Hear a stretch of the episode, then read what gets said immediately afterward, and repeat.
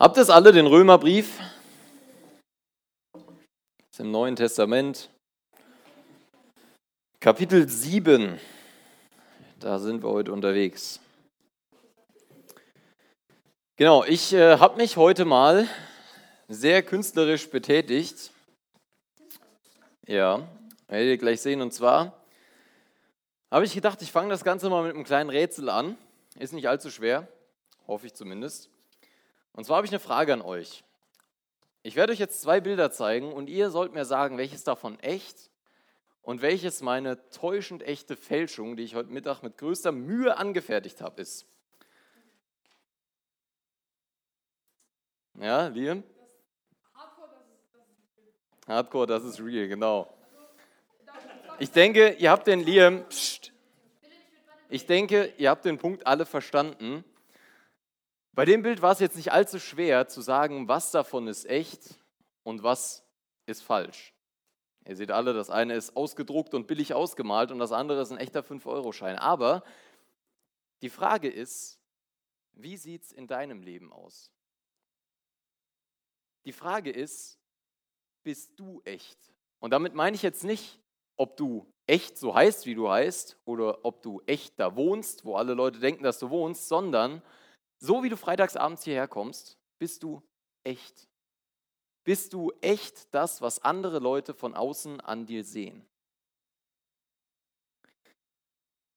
Echt sein bedeutet nicht nur, dass du unverwechselbar bist oder dass du besonders bist, sondern echt sein bedeutet viel, viel mehr. Ob du echt bist oder nicht, Hört sich auch wieder drastisch an, aber ob du echt bist oder nicht, entscheidet im Endeffekt über Leben und Tod. Und wir schauen uns heute den Bibeltext an in ähm, Römer 7 ab Vers 18. Und wir wollen auf drei Fragen eingehen. Die erste ist, bist du echt bei dir selbst? Die zweite Frage ist, bist du echt vor Gott? Und die dritte Frage ist, bist du echt vor anderen Menschen? Und wir lesen mal Römer Kapitel 7 ab Vers 18. Ich lese mal sechs Verse vor. Ich weiß ja, dass in mir, das heißt in meiner eigenen Natur, nichts Gutes wohnt. Obwohl es mir nicht am Wollen fehlt, bringe ich es nicht zustande, das Richtige zu tun. Ich tue nicht das Gute, das ich tun will, sondern das Böse, was ich nicht tun will. Wenn ich aber das, was ich tue, gar nicht tun will, dann handle nicht mehr ich selbst, sondern die Sünde, die in mir wohnt. Ich stelle also folgende Gesetzmäßigkeit bei mir fest. So sehr ich das Richtige tun will, was bei mir zustande kommt, das ist böse. Zwar stimme ich in meiner innersten Überzeugung nach dem Gesetz Gottes mit Freude zu, doch in meinem Handeln sehe ich ein anderes Gesetz am Werk. Es steht im Kampf mit dem Gesetz, dem ich innerlich zustimme und macht mich zu seinem Gefangenen. Darum stehe ich nun unter dem Gesetz der Sünde und mein Handeln wird von diesem Gesetz bestimmt. Denkst du über dich selbst, dass du ein guter Mensch bist? Das könnt ihr mal für euch beantworten. Der Paulus, wenn wir uns das hier durchlesen, dachte das offensichtlich nicht, oder? Wenn wir das hier durchlesen, sagt er über sich selbst, dass aus ihm heraus nichts Gutes kommt. Und genau an dem Punkt fängt der christliche Glaube an. Bei der Erkenntnis, dass du eben nicht gut bist. Wenn wir uns mal so angucken, was in der Welt passiert. Guckt euch mal an, jetzt gerade aktuell, was in der Ukraine abgeht, was die letzten 10, 20 Jahre im Nahen Osten generell, in Syrien, in Afrika unten auch abging, mit Bürgerkriegen und so. Wenn wir uns das angucken, führt uns das dann zu dem Gedanken, eigentlich ist der Mensch aus seinem Inneren, von dem, was er tut, ja gut. Oder führt uns das nicht vielmehr zu dem Gedanken, dass der Mensch von Grund auf böse ist? Dass wenn ein Mensch Macht bekommt, Böses zu tun, dass er das dann auch tut. Der Mensch ist nicht gut, aber da darf deine Überlegung nicht aufhören. Der Mensch ist nicht gut. Das ist eine Aussage, die kannst du treffen, ja. Der Mensch ist nicht gut. Guck dir mal Putin an. guck dir mal, was weiß ich, den IS an, guck dir, guck dir all das Leid in der Welt an, der Mensch ist nicht gut. Aber wir machen einen großen Fehler, wenn wir da aufhören und nicht erkennen, dass wir selbst nicht gut sind.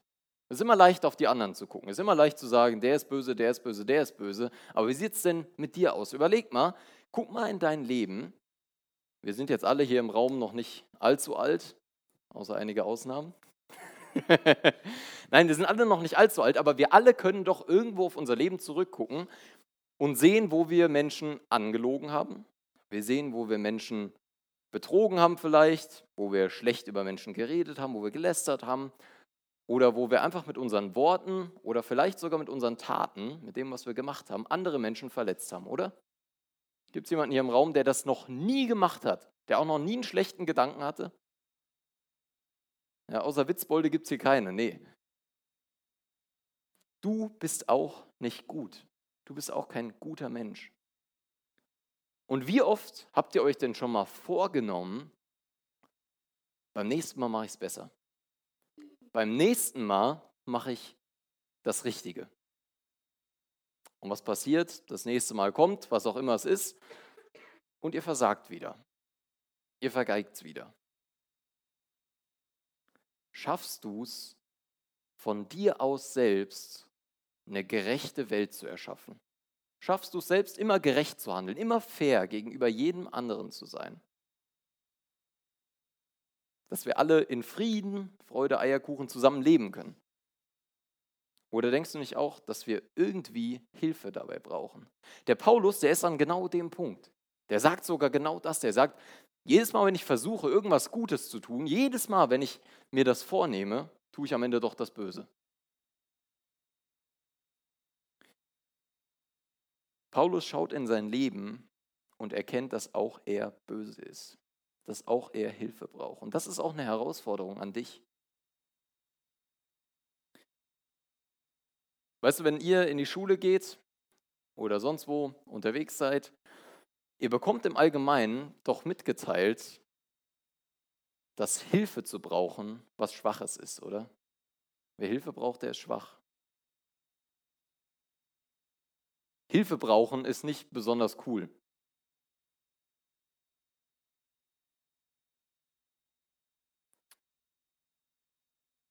Du musst irgendwie schauen, dass du dein Leben selbst auf die Kette bekommst. Du musst schauen, dass du selbst zurechtkommst, dass du auch nach außen hin keine Schwäche zeigst. Aber Gottes Wort sagt was ganz anderes. Und der Paulus sagt ja auch was ganz anderes, weil im Vers 24, Römer 7, Vers 24 steht, ich unglückseliger Mensch, mein ganzes Dasein ist dem Tod verfallen. Wird mich denn niemand aus diesem elenden Zustand befreien? Wenn du ehrlich zu dir selbst bist, dann brauchst du Hilfe. Dann brauchst du Hilfe, um richtig zu leben. Und wo sucht der Paulus die Hilfe? Gut, ist jetzt nicht allzu schwer, wir sind hier im Gottesdienst. Die Antwort ist natürlich bei Gott. Im Vers 25 schreibt er dann nämlich, ich danke Gott durch Jesus Christus, unserem Herrn. Und ich finde das ganz schön krass. Und hier kommen wir jetzt zu dem Punkt, wie wir echt vor Gott sind. Ich finde das ganz schön krass, wie der Paulus hier so eine 180-Grad-Wende hinlegt. Er sagt erst, ich bin so schlecht, ich bin so böse, der jammert rum, könnte man sagen. Und dann auf einmal sagt er, ich danke Gott. Was ist da bei Paulus passiert? Paulus hat was ganz Wichtiges erkannt. Und zwar hat Paulus erkannt, dass Gott, dass Jesus genug ist. Weißt du, es reicht nicht aus, wenn du erkannt hast, ja, ich bin ein böser Mensch. Auch ich bin schuld. Auch ich krieg's nicht hin. Und es reicht auch nicht aus, zu sehen, da gibt es Gott. Sondern was wir machen müssen, ist, wir müssen bei Gott echt sein. Wenn du echt bei dir gewesen bist und echt das Problem in dir erkannt hast, dann ist der nächste Schritt, dass du echt zu Gott kommst. Dass du zu Gott gehst und sagst, Gott, ich bin böse, ich krieg's nicht hin. So sehr ich versuche, ich krieg es nicht hin und ich brauche deine Hilfe. Und es gibt dafür ein sehr schönes Wort, das auch in der Bibel öfter gebraucht wird. Das ist das Wort Aufrichtigkeit. Ihr kennt das vielleicht vom Aufrechtsitzen.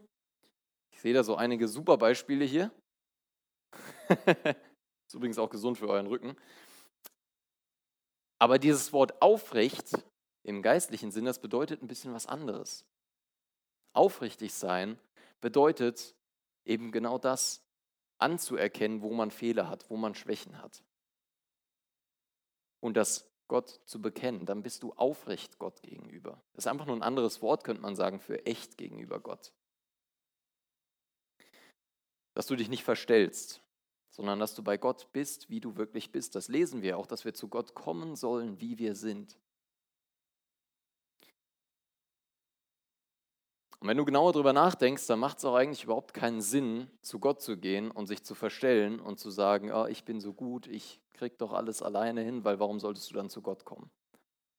Außerdem weiß Gott eh ganz genau, wie du bist, wer du bist, was in dir los ist.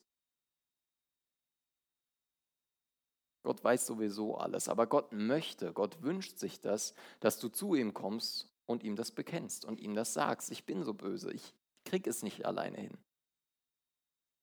Gott will, dass du erkennst, dass du ihn brauchst. Und deshalb müssen wir echt sein bei Gott. Ich habe das Gefühl, dass ich den Vers sehr oft zitiere, wenn ich predige, aber das mache ich eigentlich nur, weil ich den unheimlich wichtig finde und weil ihr euch den merken sollt und am besten auswendig lernen sollt. In 1. Johannes 1, Vers 9 steht,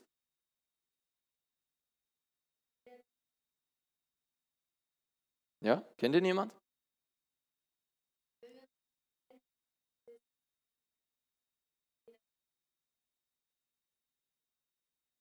Ja, ja, fast. Denn wenn wir unsere Sünden bekennen, ist er treu und gerecht, dass er uns die Sünden vergibt und uns reinigt von aller Ungerechtigkeit. Ja. 1. Johannes 1, Vers 9. Gott will dir gegenüber liebevoll sein. Ich weiß nicht, was für ein Bild ihr von Gott habt.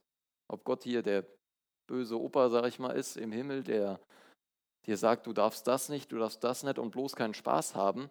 Oder ob du schon weißt, dass Gott eigentlich dein liebevoller Vater ist, der einfach nur nicht will, dass du verletzt wirst in deinem Leben. Der ein klares Regelwerk hat, ja, für dein Leben, das stimmt, das aber im Endeffekt zu deinem Besten dient und zum Besten anderer Menschen.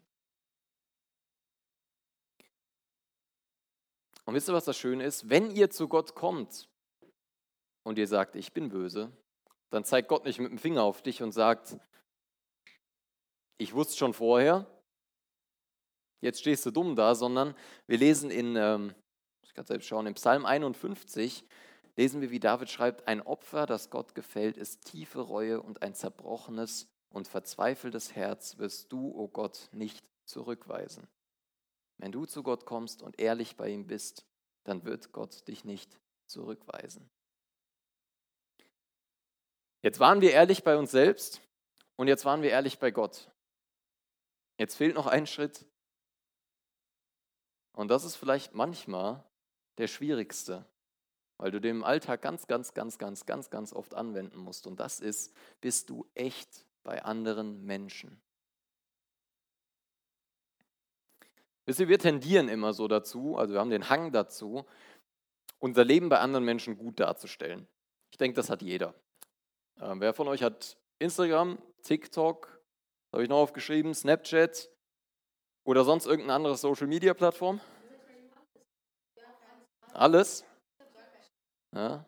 Dann wisst ihr vielleicht am allerbesten, dass das, was man da sieht, ja, da sieht man manchmal auch traurige Sachen, das will ich nicht abstreiten, aber das meiste davon, was man sieht, ist, wie schön das Leben anderer Menschen ist. Ich hatte mal einen Arbeitskollegen, ähm, ich hatte kein Instagram zu dem Zeitpunkt, aber ich habe es von anderen Arbeitskollegen mitbekommen. Wenn der im Urlaub war, dann hast du das Gefühl, der kann überhaupt keine Zeit für seinen Urlaub haben, weil der die ganze Zeit nur am Stories machen ist. Ohne Mist, der hatte bestimmt zehn Stories jeden Tag. Irgendwelche Videos bearbeitet mit der Sonnengradzahl und was weiß ich nicht drauf. Und ich habe mir gedacht, wie kannst du denn deinen Urlaub überhaupt noch genießen? Das ist, weil es oft nicht mehr darum geht, seinen Urlaub zu genießen, sondern anderen Leuten zu zeigen, ich habe gerade tollen Urlaub und du nicht. Wir tendieren immer dazu, unser Leben bei anderen Menschen gut darzustellen.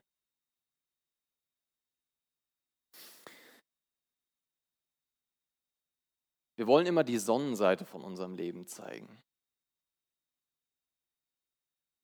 Aber wenn wir uns mal ehrlich fragen, wenn ihr mich mal ehrlich fragen würdet und ich euch ehrlich antworten würde, was in meinem Leben abgeht, dann wäre das drastisch. Ich müsste euch zugeben, dass ich ein Problem mit Pornografie habe.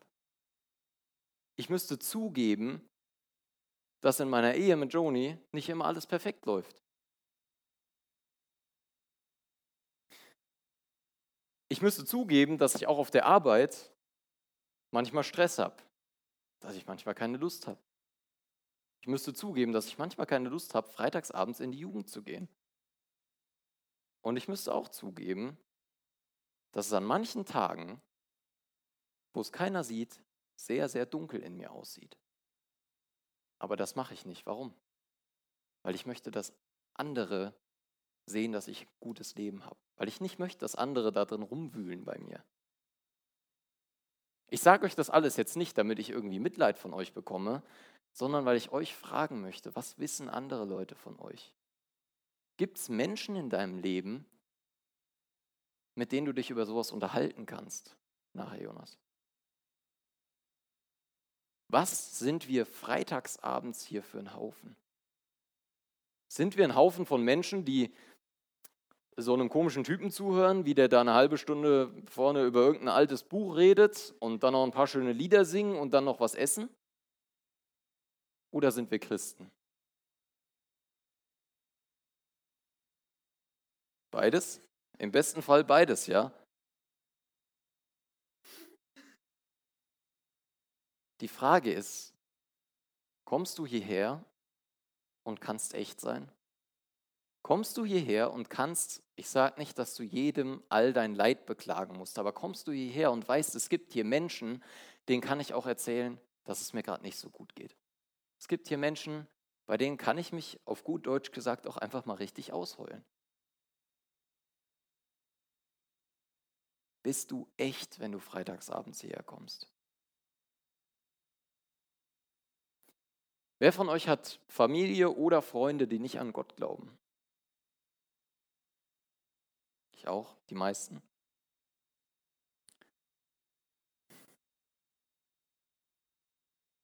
Jonas. Wir haben eben das Wort echt sein gelernt, wir haben eben das Wort aufrichtig gelernt. Und jetzt will ich euch noch ein Wort beibringen, ich weiß nicht, ob ihr das schon mal gehört habt, Integrität. Habt ihr das schon mal gehört? Das ist ein ganz komisches Wort, weil wenn du darüber sprichst, wie jemand ist, dann sagst du nicht, er ist integritär, sondern du sagst, er ist integer. Also ein komisches Wort, aber was bedeutet Integrität? Jonas, setz dich mal bitte eine Reihe nach hinten. Was bedeutet Integrität? Integrität bedeutet, dass du zu deinen Werten stehst. Das heißt, du hast einen Wert. Nein, Samuel, setz dich mal wieder zurück. Du hast einen Wert und du stehst im Alltag dazu.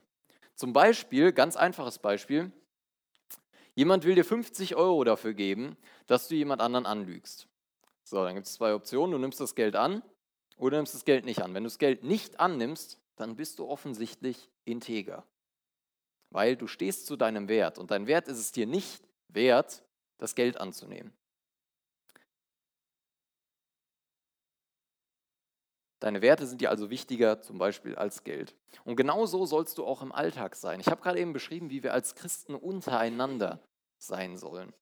Und jetzt geht es darum, wie wir als Christen nach außen hin leben sollen. Wenn du schon Christ bist, wie sollst du denn mit Menschen umgehen, die eben nicht an Gott glauben? Kennt ihr das Lied Sei ein lebendiger Fisch? Ja? Das kennt eigentlich ja oder kennen viele Leute. Und im Prinzip geht es unter anderem in dem, Lied, in dem Lied genau darum. Es geht darum, Integrität zu beweisen. Das heißt, er sei ein lebendiger Fisch, schwimme doch gegen den Strom. Also gegen den Strom zu schwimmen, nicht einfach mitmachen, was alle anderen machen, sondern ein Christ zu sein, ein Nachfolger Jesu und die Dinge richtig machen und nicht so, wie alle sie machen.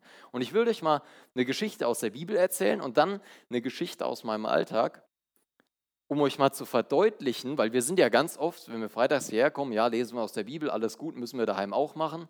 aber im Endeffekt machen wir es dann doch nicht. Und ich will euch mal verdeutlichen, wie krass der Unterschied teilweise ist zwischen dem, was in Gottes Wort steht und wie schwer es ist, das im Alltag umzusetzen. Ich lese mal aus der Apostelgeschichte, wenn ihr eine Bibel habt, könnt ihr das gerne aufschlagen. Apostelgeschichte ist nach den Evangelien. Apostelgeschichte 14. Und da lese ich nur vier Verse vor. Apostelgeschichte 14 den Vers 8 bis Vers 10 und 19 bis 20.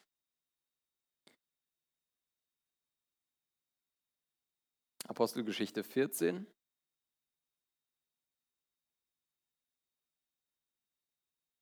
Vers 8 bis 10 und 9 bis 20.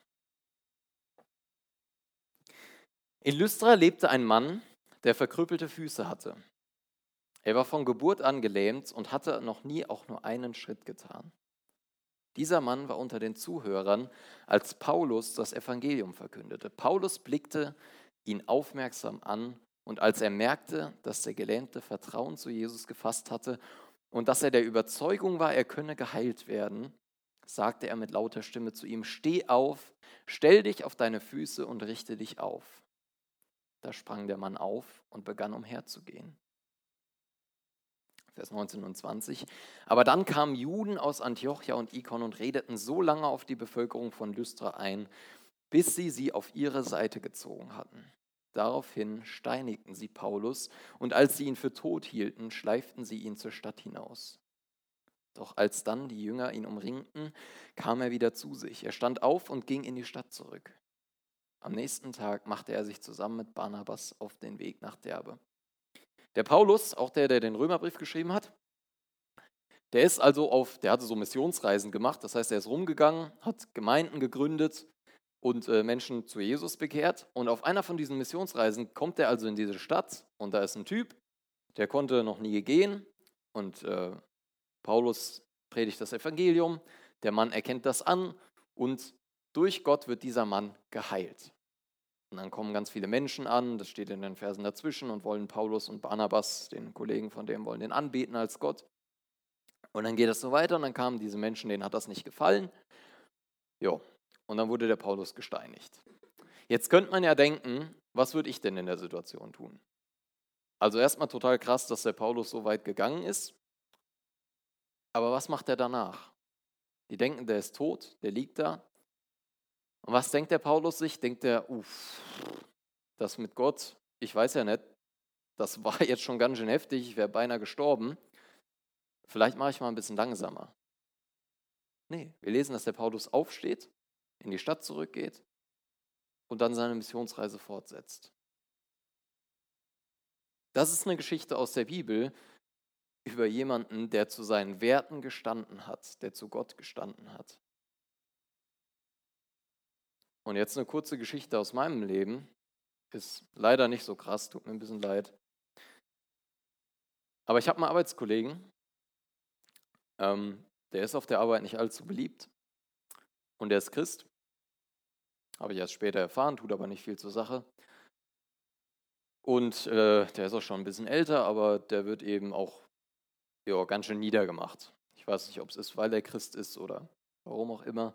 Aber als ich das erste Mal mit dem zu tun hatte, bin ich mit äh, einem meiner Chefs da hingegangen und ja, die haben sich halt lustig über den gemacht. Und anstatt, dass ich geschwiegen habe oder sogar was dagegen gesagt habe, habe ich so ein bisschen mitgeschmunzelt. Ich wollte nicht mitlachen, weil ich weiß ja, das ist böse und falsch, aber ich habe so ein bisschen mitgeschmunzelt. Seht ihr den Unterschied? Paulus war bereit, sogar zu sterben dafür. Und wir in unserem Alltag gehen hin und es fällt uns schwer, nicht über jemanden zu lachen, über den andere lachen.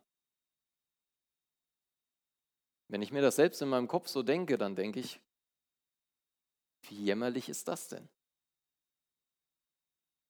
Und dazu fordert uns die Bibel heraus, dass wir lernen, integer zu werden, dass wir lernen, zu unseren Werten, zu Gottes Werten zu stehen, dass wir den Schwachen verteidigen dass wir nicht lügen, auch wenn es einfacher ist, dass wir nicht mitlästern,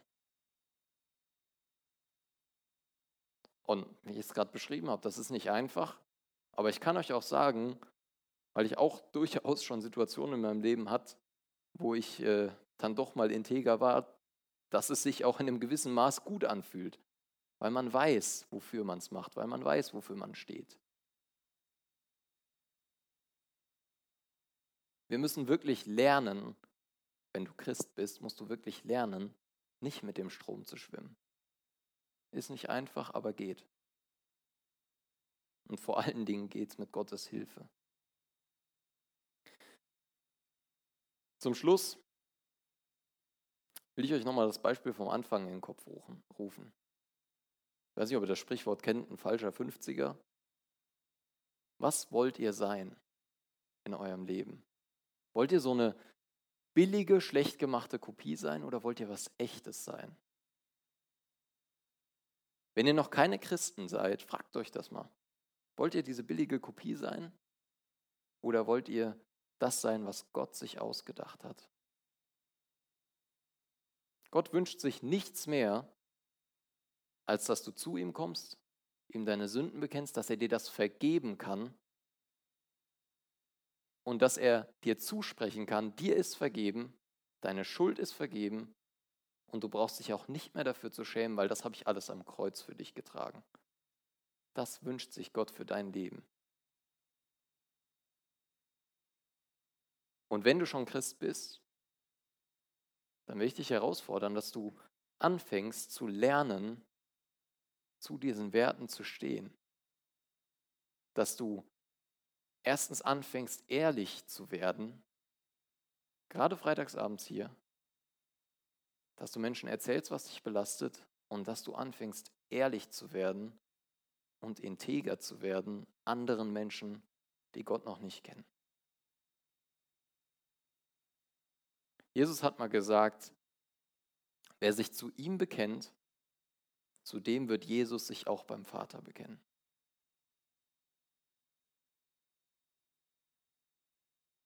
Also lasst uns versuchen, das Leben ist nicht allzu lang, das Leben ist kurz, das sagt man immer so schön. Aber lasst uns doch in dem kurzen Leben, was wir haben,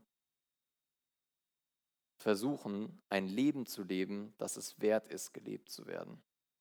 Weil ganz viele Menschen verschwenden ihr Leben. Aber wir sollen durch Gott und mit Gott ein Leben leben, das es wert ist, gelebt zu werden. Ich bete nochmal zum Abschluss. Vater, ich danke dir echt dafür, dass du uns so sehr liebst, dass du am Kreuz für meine Schuld gestorben bist und dass du echt für die Schuld von jedem Einzelnen hier gestorben bist. Ich danke dir dafür, dass, ja, dass du uns Gemeinschaft gegeben hast, dass wir zusammenkommen können und dass wir einander Schuld bekennen können, dass wir echt gegenüber unseren, unseren Brüdern und Schwestern sein können. Und du siehst doch einfach, wie schwer uns das so oft fällt und dass wir da auch manchmal echt gar keinen Bock drauf haben, dass wir uns lieber verschließen wollen, aber du weißt, was das Beste für uns ist. Ich bitte dich echt, gib uns die Kraft, ehrlich zueinander zu sein und gib uns immer wieder die Kraft, auch ehrlich zu dir zu sein und zu dir zu kommen und zu bekennen, Herr, dass wir nicht perfekt sind. Ich danke dir dafür, dass du mit offenen Armen dastehst für jeden, der bereit ist anzuerkennen, Herr, dass er es alleine nicht schafft. Wir segnen noch den Abend und geh du mit uns in das Wochenende. Amen.